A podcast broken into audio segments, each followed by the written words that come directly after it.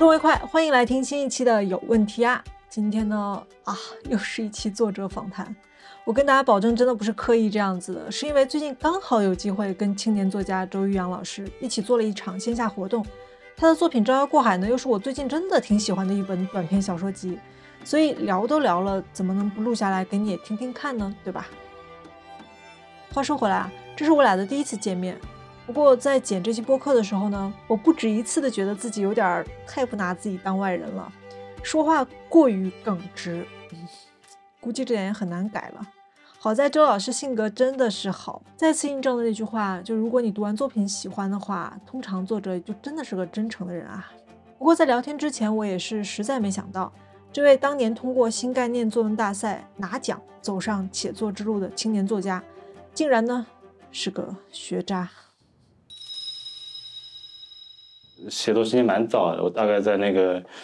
初高中的时候我就开始写东西了。当时写东西完全是因为好像就是自己那个在成绩方面有点拿不出手的时候，就好像要找一些别的出路。其实受那一代的就作家影响，就特别去想参加那个新概念作文大赛。特别到了高三的时候，我特别着急，因为如果我要辍学要出书的话，我只剩下一年了，呃，就很着急的，好像要去参加这个比赛。然后我记得当时在学校里的时候，因为你没有电脑嘛，要完成一个这个电子稿的话，就没有很好的办法。我当时是我第一个短篇小说，其实写在那个电子词典上。文曲星吗？呃，类似于那种东西。哇。嗯。我前一阵刚跟其他朋友，就如果有听我播客的朋友，可能聊到他们是说拿文曲星看小说，我都觉得很难想象，因为那个屏幕那么小，按键那么小，你用文曲星写小说吗？文曲星看小说已经不是很快，我还用 M P 三看过小说。就它的屏幕就一根手指头那么粗，然后我在上面下了一本《三体》在那边看。就现在眼镜大概是一千。那那没有，那没有五五四五百度吧还好。蓝莓吃的很多。嗯。这是什么保护眼睛的吗？是。不好意思，烂梗，不要理我，你接着说。对，然后然后在那个那个所谓的那个文曲星上面就把这个稿子给写完了，然后就是那次很幸运的，就是入围了这个比赛，然后觉得自己。应该是牛逼了，但其实没有人在乎。呃，跟语文老师说我要请假，我要去上海参加比赛了，啊，他就非常自然的就给你请了个假，去参加比赛拿了个奖，但其实没有人找你约稿啊什么的，就是我跟我想象中那种，啊，所谓的那种啊一夜爆红，然后被很多人看到，然后就开始。可以找出版社找你约稿之类的，完全完全就不是那样子。嗯，回来以后就还是上课，然后还是不断的考砸了很多的考试。所以你第一次拿奖的时候，那一刻的感觉是怎么样的？拿奖倒是没有那么激动，反而是收到那个录取通知书的呃入围通知书的时候最兴奋。然后那个时候因为离比赛还有大概两个月的时间，这两个月的时间已经把所有的想象的会发生的场景都已经在脑海里过了无数遍了。所以真正到那个领奖台上的时候，就觉得好像就是想象的那样，然后也没有多余的意外的惊喜之类的。包括其实还是会有点失落的，因为你想象的会特特别好。就是我当时还我在高中的时候写了很多的稿子，嗯，一页五百个字的稿子，我大概整个高三我大概写了要四公分的那个厚度。我当时还特别宝贝这个东西，我觉得好像它是一个。很重要的一个东西，我每天晚自习回寝室的时候，把它锁在那个课桌里，就只有我会去锁那个课桌。那其实发现了这个事情就有点自作多情嘛，因为根本没有人在乎你在在写什么东西，根本也没有人对你这个东西有什么兴趣。基本有一段，我觉得还是都都会有一段自我感动的这个时候吧。但那个时候，我觉得那个时候是我写作最勤奋的时候。我有一天突然就接到一个电话，是那个。呃，是萌芽给我发打来一个电话，说，啊你那个参赛稿我们要刊登在杂志上。然后那那一次其实是可能是至今为止最兴奋的一次吧，因为是第一次要发表文章，然后，呃，发表的就是参加新概念作文大赛的那篇小说。我记得特别清楚，拿到那个杂志是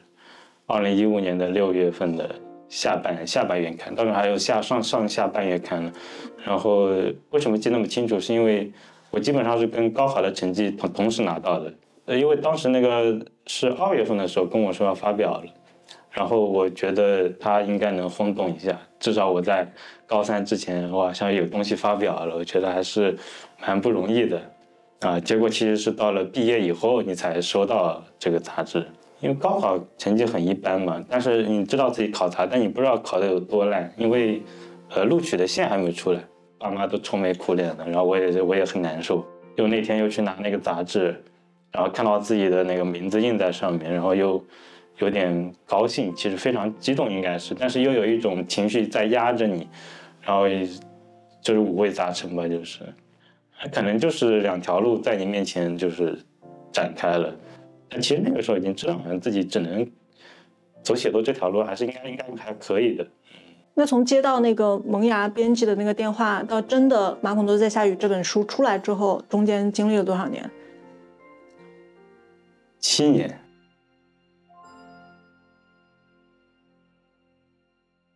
那中间的这七年，你有想过作者这个身份、作家这个身份是你可以一直走下去的路，还是一个兼职完成的兴趣呢？很难很难想象，还是会成为一个。职业的一个小小说家吧，因为当时的稿费特别少，拿到第一篇，我记得当时还有那个汇款单，现在完全没有了，嗯，然后你要去那个银行还是邮局把那个钱换出来，啊，第一篇小说是四千四千多个字，五千个字，拿了换了三百八十块钱，你觉得自己可以，但是你很难觉得好像能靠这个来来养活自己，觉得应该会一直写写小说。做这个事情，但我不知道是以什么状态做这个事情。比如说我干一份别的工作，啊，顺便写作，还是我直接就是能靠写作来过过好自己的生活。嗯，因为当时在大学待了四年，那四年还是比较轻松的，甚至有一年啊，基本上什么都没写。到了大三的时候，其实跟高中一样，你高中也是到了高三的时候特别着急，大学到了高三的时候，呃，大三的时候特别着急。呃，着急的要去写好多小说，那一年可能写了非常多的小说。呃，马孔呢在上面那一篇也是那一年写的。嗯，还有马马孔那本书里面好几篇，基本都是在那个那个阶段写的。然后写完以后，其实也也很庆幸这本书没有出的太早，因为出的太早的话，可能还会放几篇自己不是那么满意的篇目进去。到了二二年出的时候，那我可能有刚写完的几篇，我可能还是嗯比较满意的。呃，那几年是可以明显看到自己的一个进步的一个过程，我自己都非常知道自己在进步。其实那种感觉写的更好的是基于什么呢？是基于你写完之后那种内心的满足感，还是自己对于文字跟结构本身的把控力呢？其实应该是一种审美上，你觉得它会更好。我觉得最重要的就是审美，审美可能比所谓的审美它包含着阅读嘛。嗯，你在阅读中你发现你自己喜欢的是什么样的作品。然后你会追求一个什么样的效果？然后有了这个东西以后，我觉得你才能去写东西，去试想着会把自己的小说就是完成到什么样的一个成果啊？哪怕你不一定能完全的做到，呃，我觉得就审美在那个上面一层，然后你自己的那个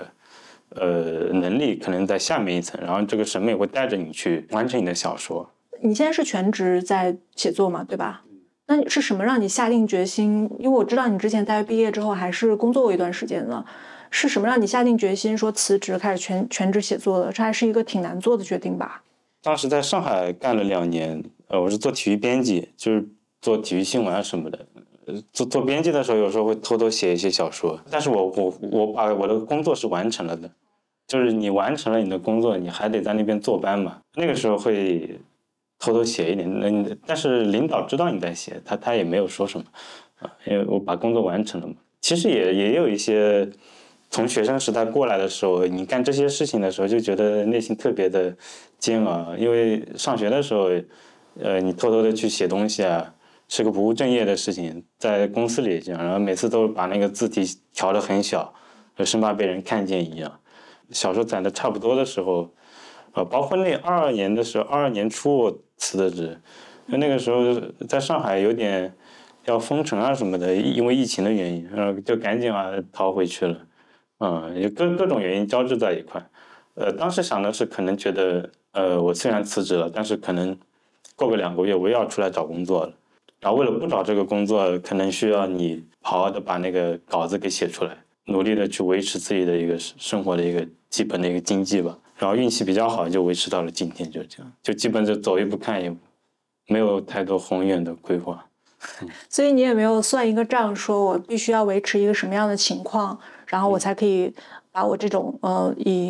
因为我前两天跟刘慈超老师有聊过一次，然后他说要全职写作的话，你必须建立一个说以写作为中心的一个生活状态，嗯，就是你的生活的重心是写作，但是你的其他东西是服务于写作的，必须要算一笔账，你又怎么样才可以延续下去你的这条写作的路？所以你当时是没有算这个账的，是吗？没有，一般我很少会逼自己做这种事情。我其实不是一个很自律的人，有时候一天可能写个运气好写个一千个字，有时候可能一天都不写。呃，就写个几百个字，有有时候就在咖啡馆坐一下午啊，就写了两句话，呃，都很常见，就没有会要逼自己一定要去写多少东西出来。就所谓大家就觉得好像，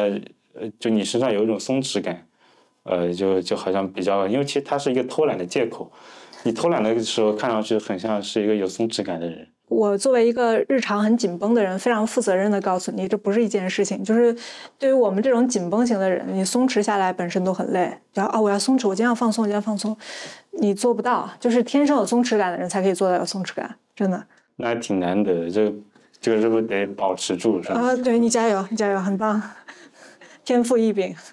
所以你并不是那种特别勤奋，说每天一定要写多少字的那种作作家，是吗？也没有规定说我每天。比如说几点到几点是我工作时间，然后其他时间我可以玩这种。这个稍微有一点，我一般在下午写作。哦，嗯，这个好像跟很多人不一样哎。是睡到中午才起来吗？对，真的吗。早早晨基本就从中午开始，而写作的朋友基本都是这样，很很很少会有一大早起来。所以像村上春树，他每天四五点钟起来。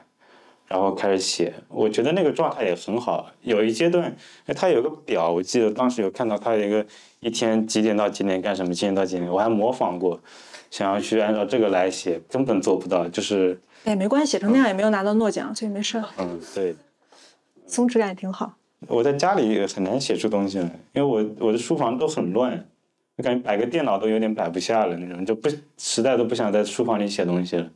呃，就一般会下午跑到咖啡咖啡馆里去写，或者书店去写。就写了很久以后，那书店的老板，他好像会看出来你是一个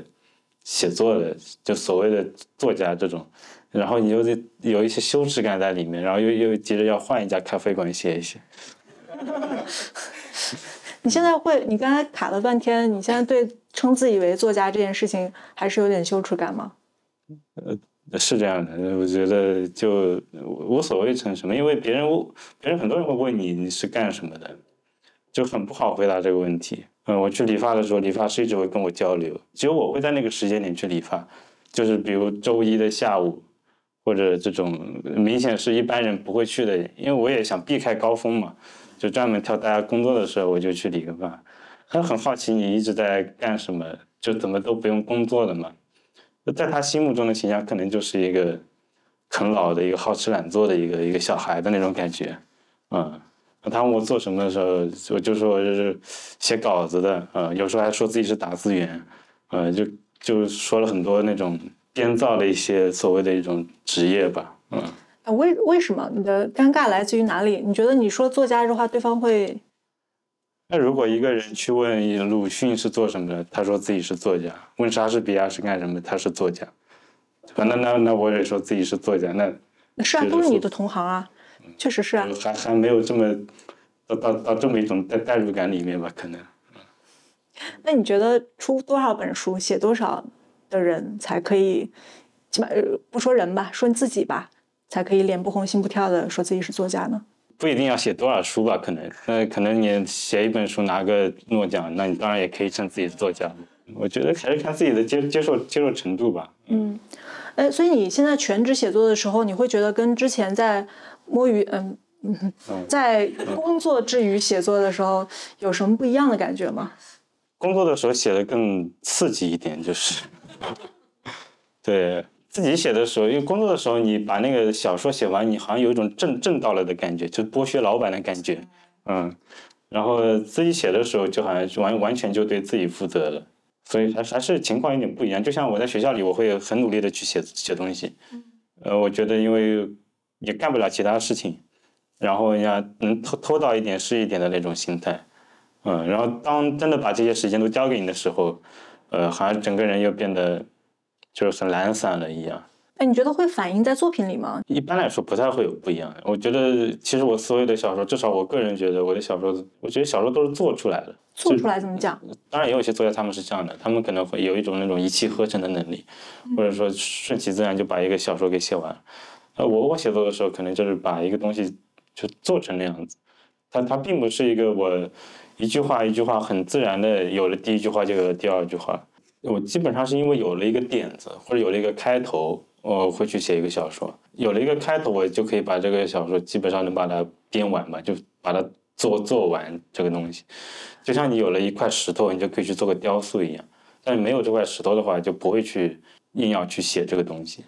你看很妙，你说的东西就是跟我读你小说的时候的阅读感受非常非常的契合。嗯，就是呃，大家我不知道今天来的朋友有多少有读过周老师小说啊？周老师的小说可能是在就是同时代的这个作者的中间，他的开头是写的最好的。我我个人觉得啊，嗯，也没有说后面特别不好的意思，只是说开头会更加好一些。了，了。对，《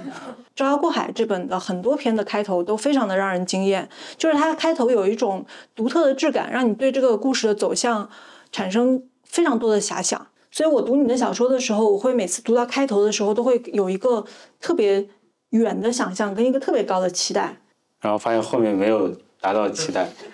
我这个夸奖我还是提第第一次听到这样的夸奖，但但是我觉得我一直在想，为什么到现在都没有人夸我的开头好？就是我我自己是感觉我开头和有大部分的结尾吧，可能是我自己比较满意的部分，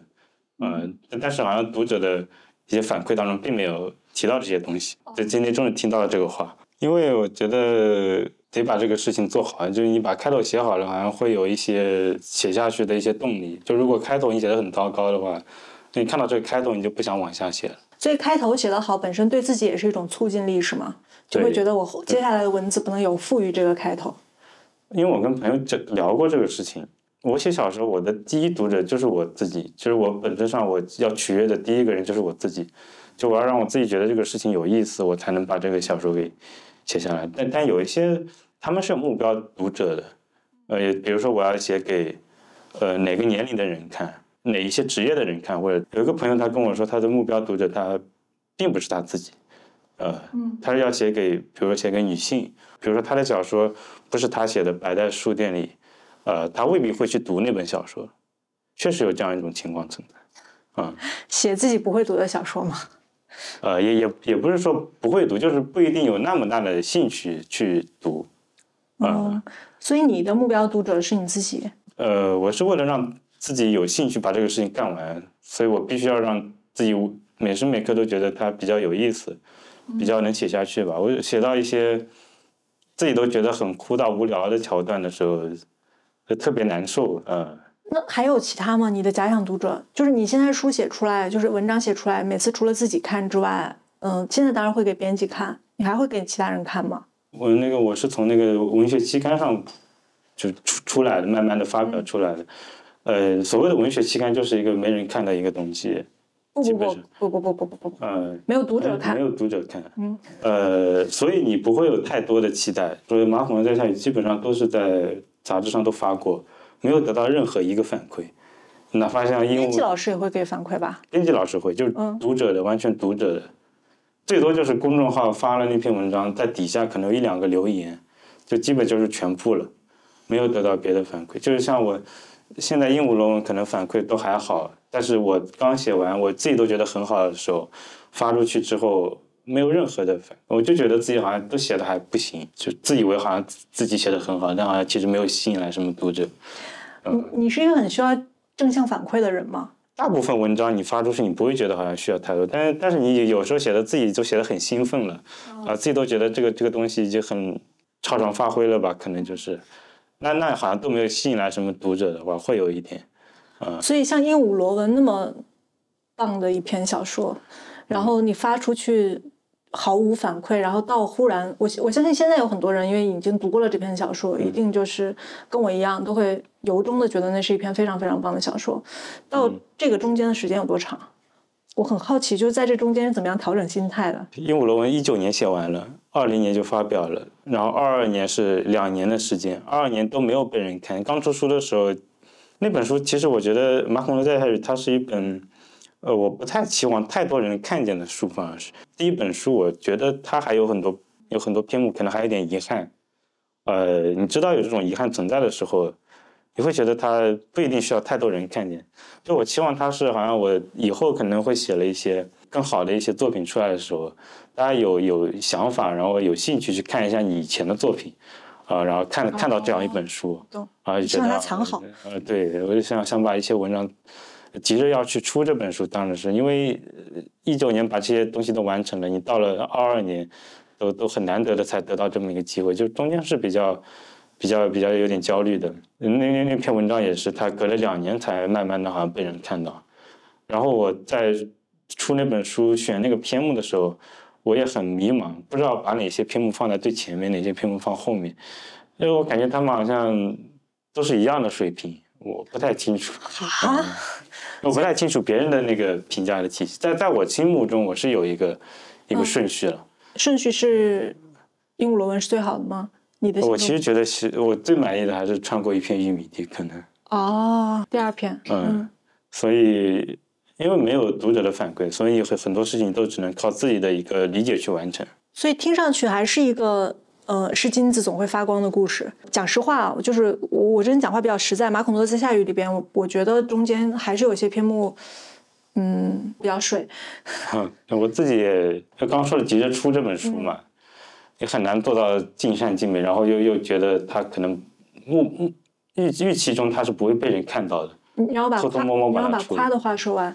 但是仍然有几篇，就包括玉米地也好，鹦鹉螺纹也好，然后还有同篇同名的马孔多的驾驭也好，我都觉得是非常优秀的短片。就是他虽然在一九年写完，到二年出书中间经过了三年的时间，但是你看最后还是被看到了，不是吗？嗯。所以可能。我不知道今天听到我们这次在聊天的，嗯，不管是直播的还是未来也许我会剪辑成音频或者视频的朋友，就如果你们在坚持创作，然后觉得自己觉得很好的东西，没有得到正向的反馈或者没有被看到的话，就先不要怀疑，先不要怀疑自己。我觉得文学它就是一个很小众的一个事情，反而不希望它动静太大。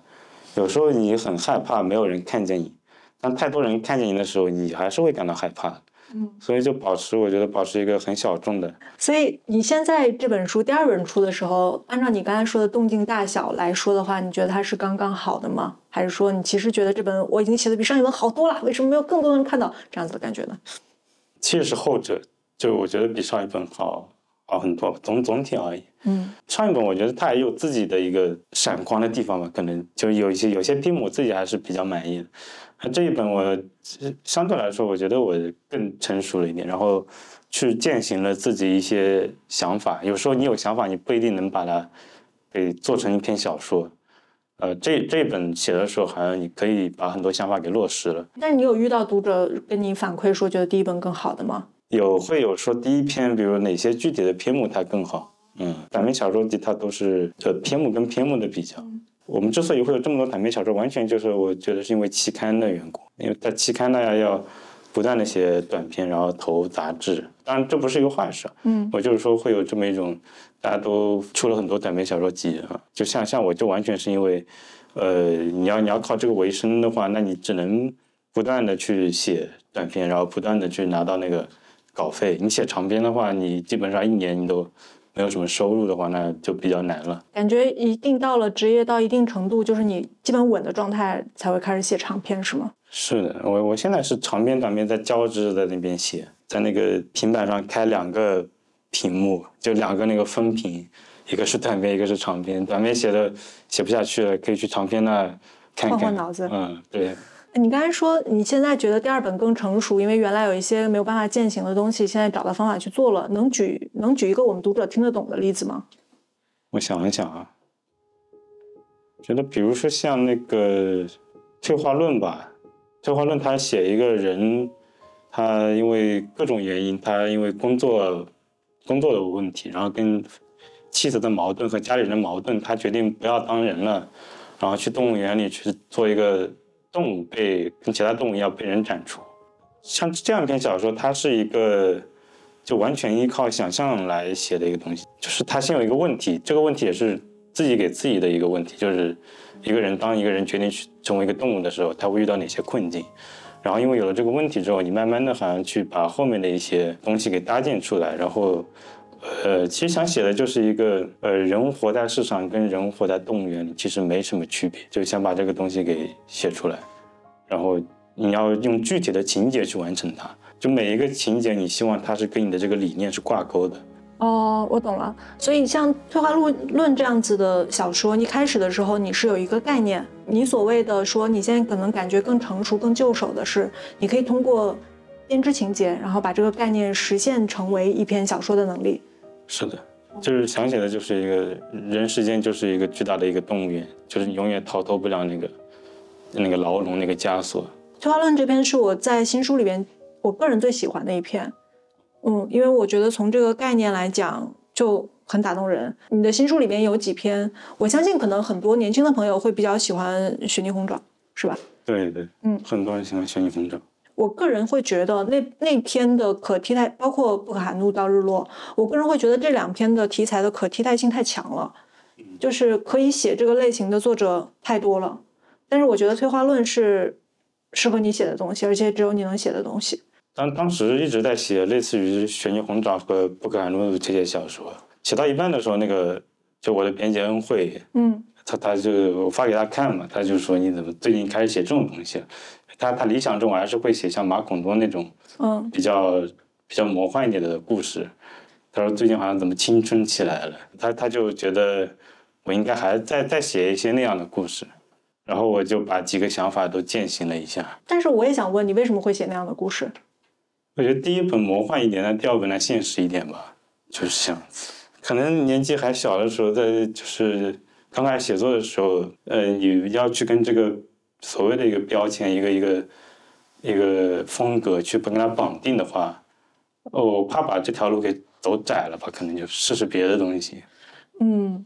但是我我能讲一个我作为读者非常。嗯，我说话可能会比较直接啊，我不知道这样子会不会伤害到你。就是那只能怪恩惠没有来啊，这个没办法。因为我读到第一本的时候，第一本中间，嗯，就我刚刚也会说，中间确实有大量的篇目，我觉得都很水。但是我很喜欢你第一本的原因在于说你是跟他们不一样的，跟我读的很多其他的年轻作者不一样。它里边有一些我觉得非常非常珍贵而且只属于你的东西。然后我读到第二本的时候，我的读的时候的感觉就是两个字。担心，嗯，担心什么呢？具体是，哎，怎么讲呢？这这么讲啊，就是作为读者这么去想的话，可能多少会有一点狂妄，或者多少有点自以为是。就是你知道，我我喜欢国读国内青年作者的一个原因，偷偷讲啊，这件事情之前也没有讲过。一个原因就是，我觉得这种有一种养成感。嗯。就是我不知道这点其他的读者朋友会没有体会，因为你像其他的大师，他们就已经盖棺定论了，他们就他所有的存世作品就只有那么多了。但是我我现在读很多青年作者，我就会很期待，为什么你说刚出一本书，我就会特别期待，我很期待说哇这一本又有什么样的变化，又有什么样的成长。但是你这本书给我的感觉，就像你说的，我觉得写的比上一本要成熟很多。但是这个方向，就我特别读到《雪泥红爪》的时候，我知道这这这篇一定会有很多人喜欢。但是读到这篇的时候，我的感觉就是担心，就这种这种这个担心真的由不得我一个普通读者来说了。但是我只是今天正好聊到这里，就说我最切实的感觉就是不行啊！他要是这样子走的话，他就会丢掉自己的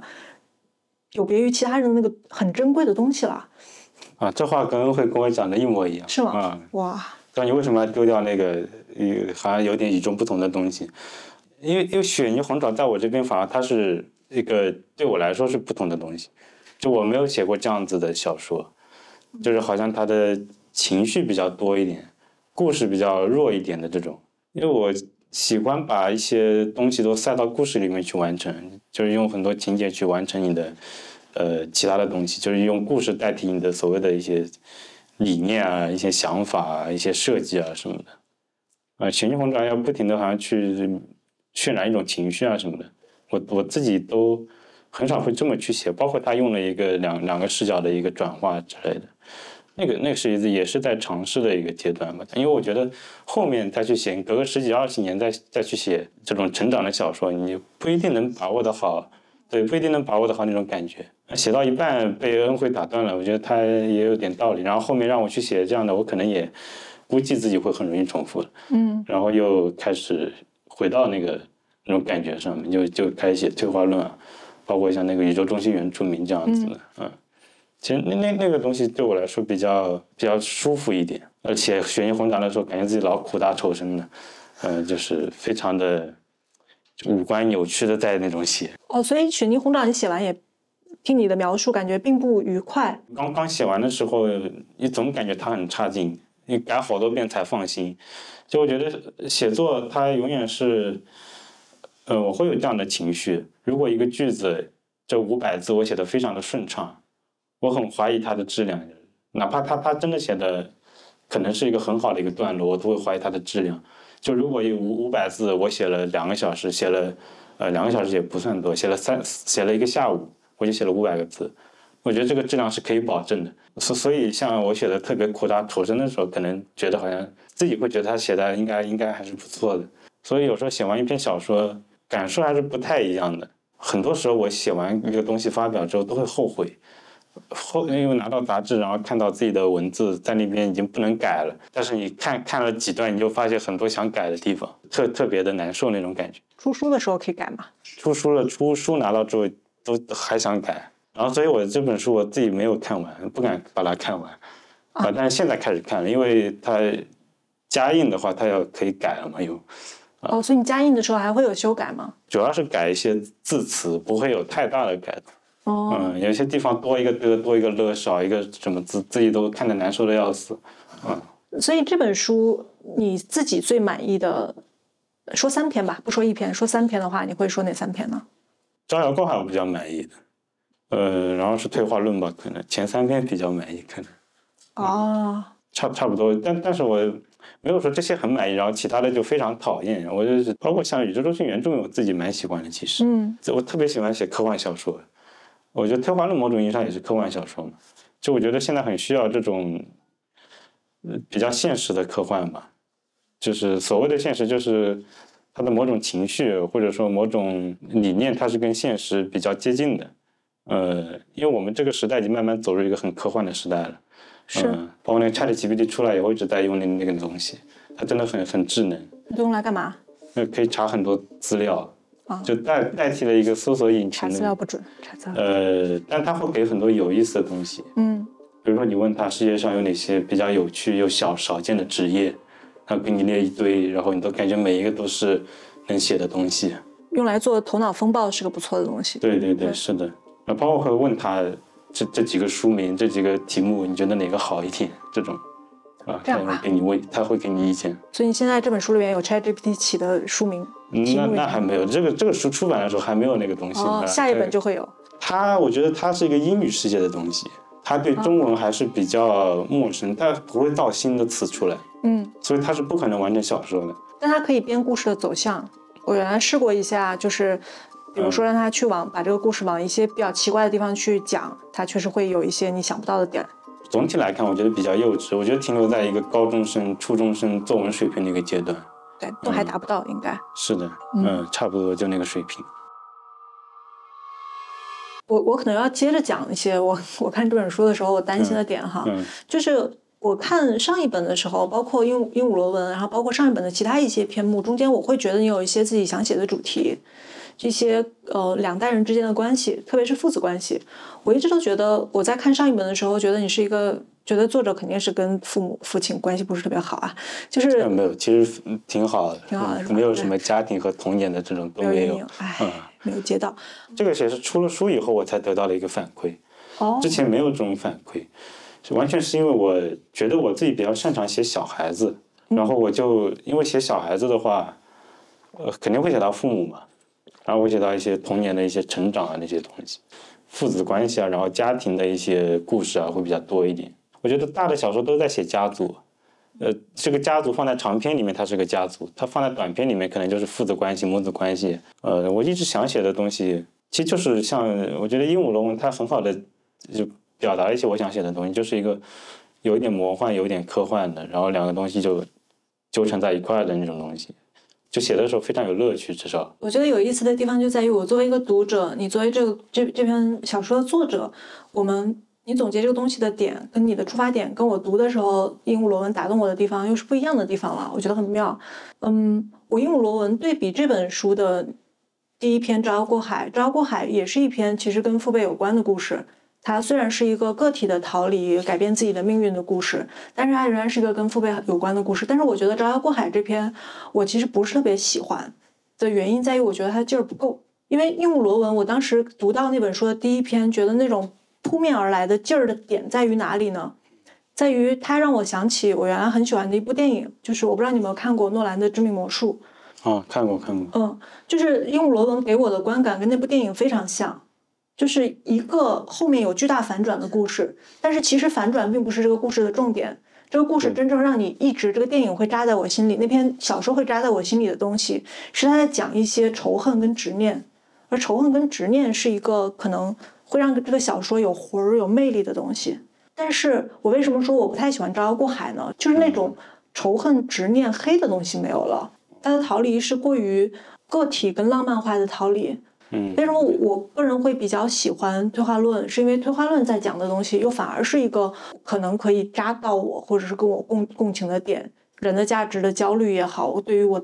在现在的一个已经被框住的这个生存环境，跟我自己的这种社会架构中，我无法找到我自己的位置。但我想去逃逃去的那个地方，它终究也并不是一片自然的自然的空间。嗯，就是我哪怕已经不要我作为人的身份了，但最后我发现还是有一个巨大的玻璃罩笼着我，就是那种东西，我我觉得是会有力量的东西。挺挺想听到这种评论的，其实。呃，那那我就那你要这样说，我就继续说了。我可 我我在小红书录过一期呃试读的，就是我当时刚看你这本书，它翻开来读了一两篇之后的感觉，我会我会担心的点在于说，鹦鹉螺纹有两个地方很打动人，一方面是巨大的反转。是是这种故事的冲突，跟是一个好读的故事。另外一方面是那种扎痛的人性的东西，我会很担心啊，这个作者未来不会就是想想把着眼点都放在第一件事情上吧？这这本小说仍然，这本小说中间有大量的你读到后面的时候会觉得故事的反转，让你觉得得到了读短篇小说的乐趣，确实有，有很多时候都会觉得你读到最后哇，反转了一下很爽，但是那个东西。不够，嗯，那个东西不会让我记住这个故事，那个东西会在当下满足我读短篇小说的时候的阅读快感，但是它会迅速的被其他的情节设计更加奇巧的东西盖过去。招摇过海，我觉得我之前的小说，我感觉自己有个弱点，就是我感觉它没有什么人物，可能我我在人物上下的功夫还是少了一点。然后招摇过海，很想去把一个人物给写好。就写那个曾传玉，就写那个主角。记得就去年这个时候，在在这个地方写的，就类类似于在国国贸，好像是，当时在隔离在这边，然后这七天，一共是隔离十四天，把这个东西给写完。呃，当当时隔离的时候，也很想在一个孤岛上那种感觉，然后写了一个类似于这种孤岛的故事。那确实写的时候没有那个，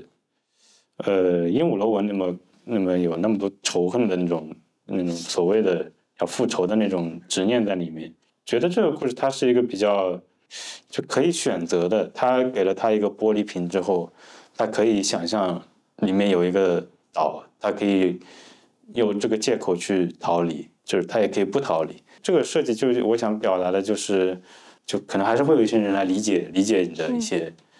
一些行为、一些古怪的一些东西。我是想表达他他跟他舅舅之间的这种心领神会，我是是那种比较可能比较浪浪漫的那种想法。因为写这本的时候，跟心心情上是比较放松了一点，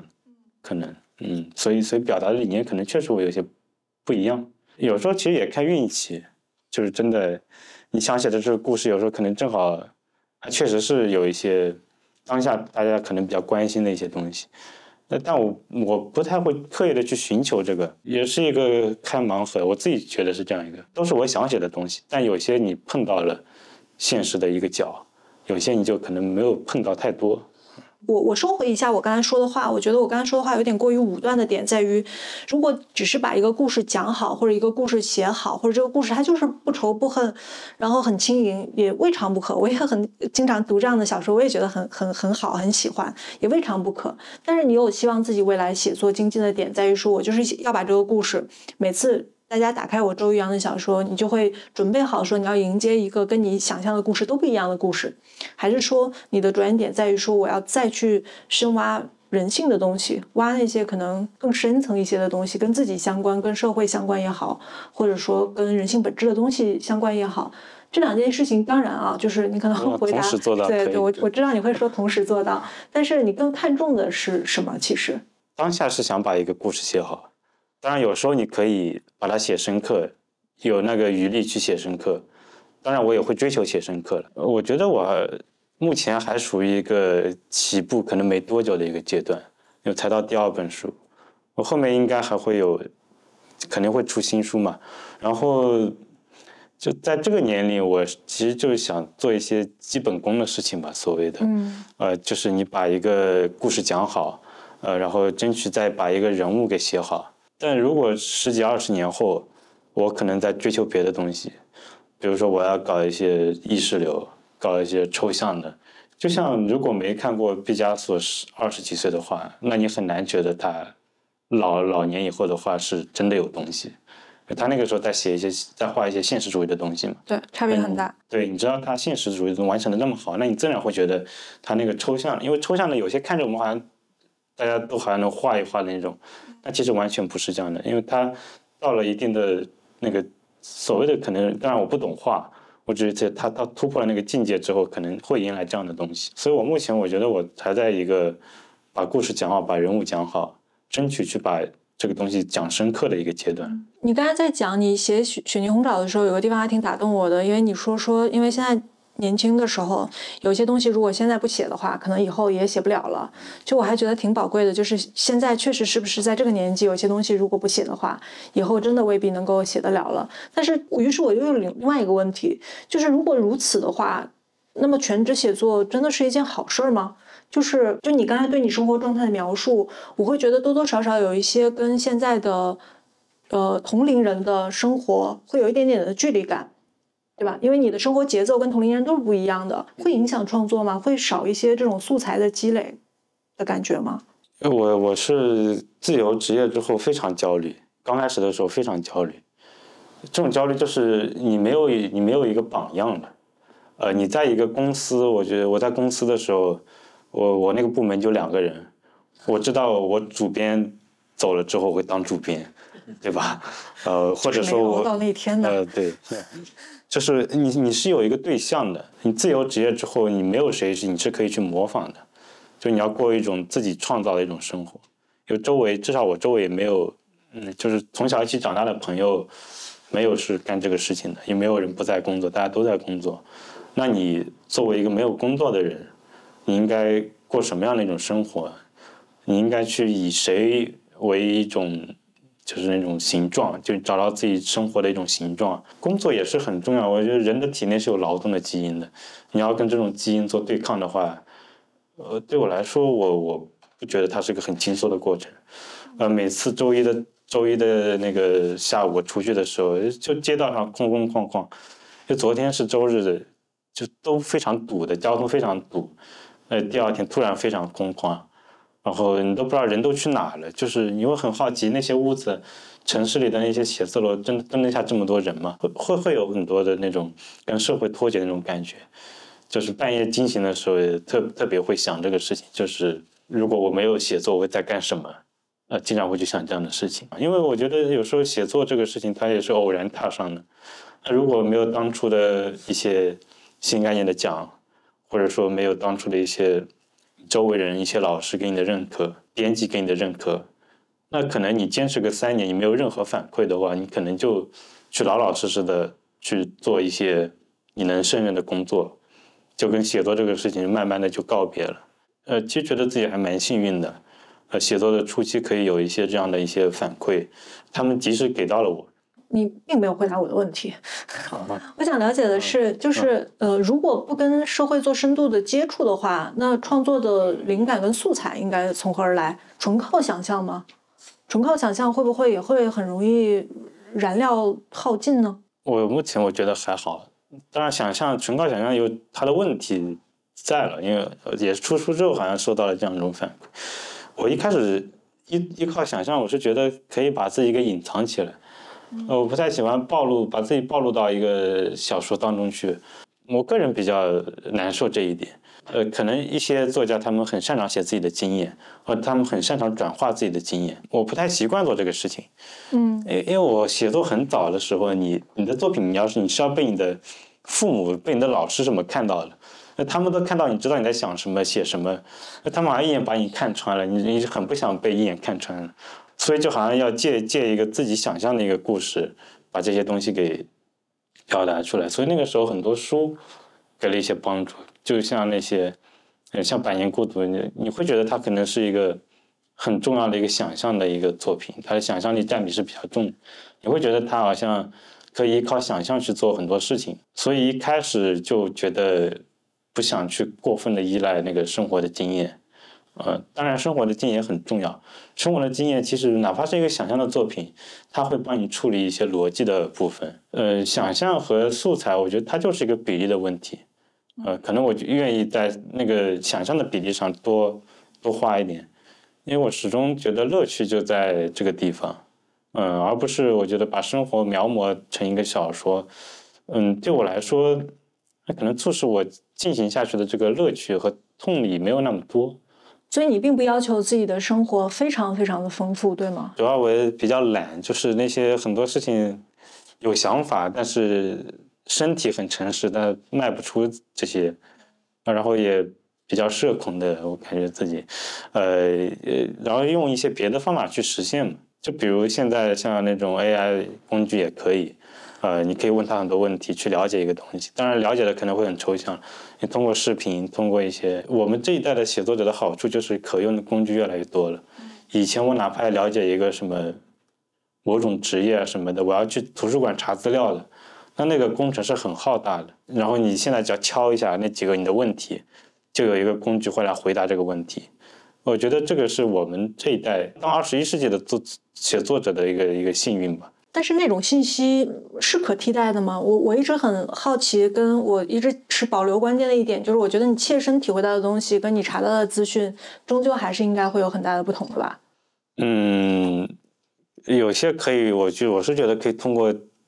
技巧弥补，我我觉得可以，但是呈现出来的东西可能不太一样。就是你切身体体验的话，它是这么一种感觉，你把它写出来了。但是如果你依靠想象，你是别的一种。氛围，但不一定说哪个好像一这个可能更真实，但那个可能更好玩。我觉得这个也说不清楚。这点我持保留态度，因为我觉得有趣的东西永远都是藏在切身体验的时候的细节中间。嗯，就是像我们一样，我们两个也可以发微信来聊这个天，我们也可以坐在这里来聊这个天。但是我们坐在这里聊天的时候，你你就会有很多你的身体语言或者是其他细节传达给我的信息是微信没有办法替代的。我一直都是相信。切身的力量肯定超过 AI，但如果呃，当然超过 AI 肯定是肯定的。就是我我主要说的是一种想象，比如说我们在这边聊天，然后把这个事情给讲完了，那我们如果用一个东西来记录的话，那就是照常的记录。但如果你是在想象中去完成这个事情的话，嗯，那其实可以更丰富，我可以把话说得更好。就如果如果我们这个活动是在微信上进行或者在哪里进行，我可以把话说得更好，呃，然后也可以想象一些，就如果要做这么一个场景，我可以想象一些别的东西出来，就大家一起在朗诵我的作品，这种很夸张的这东东西都可以。就是我觉得是有时候说不准，而且现实的经验，我一直觉得都已经到二十一世纪的人了，这个经验反反复复的，我有时候觉得它是一种不停的重复，这个经验它真的有那么的。与众不同吗？对，嗯，所以一想到这里，反而又又又踏不出那个门了，就是又不想去实验新鲜的东西了。大概明白，也就是不太想回去上班的意思，就是这个 B 班总总总不可能再回去上了，是吧？对，是的。所以这么懒的话，下一本书大概现在在写了吗？在在写了，明年尽尽量明年能能出出来。哦，那还挺快的。其实这么这么懒散的话，可以一年一本，已经算是很勤奋了吧？算过一笔账，一天写五百字的话，一年也能写个十五到十八万字，然后发现一年根本没有到那个量，呃，就就偷懒一点，我觉得一一个书的量大概是十二十二到十五万差不多嘛，嗯，呃，差不多也就这个量吧，可能，但已经很懒了。你别看一年出一本书，但一年出一本书其实是一个非常懒的状态，就每年到年底的时候特别焦虑，特别勤快，嗯。嗯，从来都是到了高三，到了大三，到了年底。嗯，是的。所以第三本书你现在在写的话，你会觉得比比第二本还要好吗？第三本书它是个长篇，是长篇啊。嗯，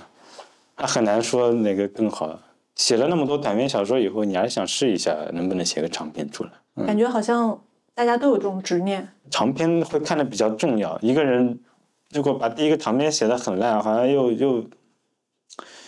就大家好像更愿意去看一个长篇来定义一个一个写作的一个一个一个不一定，不一定。我作为短篇爱好者，我一直都觉得短篇其实比长篇可能还要更难。嗯，他们各有各的难处，写起来各有各的难处，还是会有一些压力吧。嗯而没关系，我觉得你要相信你的读者，可能大多数，我仅代表我自己吧，就相信，就算你下一个长篇写的不够完美，我们还相信你还有下一个长篇跟下一个短篇，一定会越写越好的。好虽然你很懒散，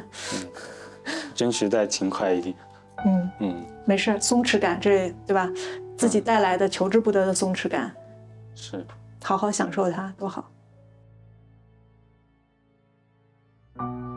好啦，这就是我们那天线下活动聊的大致内容啦。不知道会不会让你对这本书跟这个作者多一点点兴趣呢？在聊天中，我夸了周老师小说的开头嘛，那么正好在今天节目的末尾呢，我就给没读过这本书的朋友读上一段开头好了。来自跟本书同名的小说《招摇过海》。